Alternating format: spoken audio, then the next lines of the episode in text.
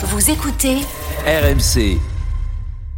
Euh, on passe à l'écho, Manu, et on entend très souvent l'expression livrer des armes à l'Ukraine.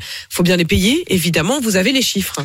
Et oui, puisque la France a dévoilé hier le coût et la liste des équipements livrés à l'Ukraine depuis le début de la guerre, sans doute, sans doute en réaction euh, aux critiques qui reprochent à la France de ne pas en faire assez pour aider donc euh, l'Ukraine. Critique que formule par exemple l'Institut de Kiel, qui est un institut allemand qui est euh, réputé pour finalement recenser toutes les dépenses militaires et qui classe la France avec 700 millions d'euros d'aide seulement, très loin derrière l'Allemagne et ses 17 milliards d'euros d'engagement de guerre en deux ans. Alors cette liste, elle est très détaillée, ça va du très lourd, hein, euh, tout ce qui est artillerie, par exemple les 30 canons César, euh, les 10 véhicules blindés euh, AMX, jusqu'aux équipements individuels, 6200 casques, 6500 gilets pare-balles, 3700 trousses de premier secours, 445 paires de jumelles à vision nocturne. Et tout ça, ça représente donc combien? Eh ben, 2,6 milliards d'euros d'équipements militaires, 1,2 milliard donnés à la Facilité européenne pour la paix, ce qui fait un peu moins de 4 milliards,